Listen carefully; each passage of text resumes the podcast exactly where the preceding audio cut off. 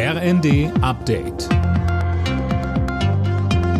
Stündlich neu. Auf den Punkt informiert. Ich bin Dirk Jostes. Guten Morgen. Die Gas- und Strompreisbremse soll heute die letzte Hürde nehmen. Nach dem Bundestag entscheidet auch der Bundesrat über die Regelung, mit der die Bürger in der Energiekrise weiter entlastet werden sollen. Beim EU-Gipfel in Brüssel haben die Mitgliedsländer ein neues Sanktionspaket gegen Russland auf den Weg gebracht. Das sieht etwa Vermögens- und Einreisesperren für weitere russische Institutionen und Verantwortliche vor.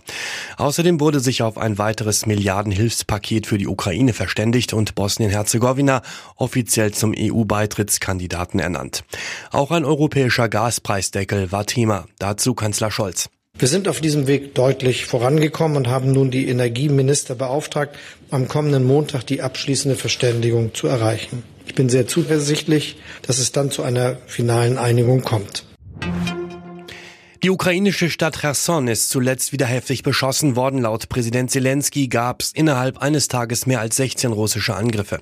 Cherson wird seit der Rückeroberung durch die Ukraine immer wieder von Putins Armee attackiert. Boris Becker ist nach seiner Freilassung aus britischer Haft wieder zurück in Deutschland. Der Ex-Tennis-Profi ist am Nachmittag gelandet.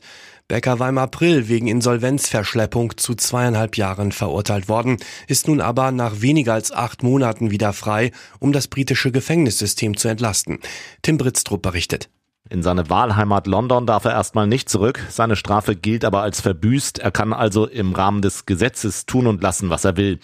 Unklar ist, wie es für Becker jetzt beruflich weitergeht. Zuletzt hatte er für die BBC und den Sender Eurosport als TV-Experte gearbeitet. Beide hatten ihm die Tür offen gelassen. Ob es zeitnah ein TV-Comeback gibt, ist aber unklar.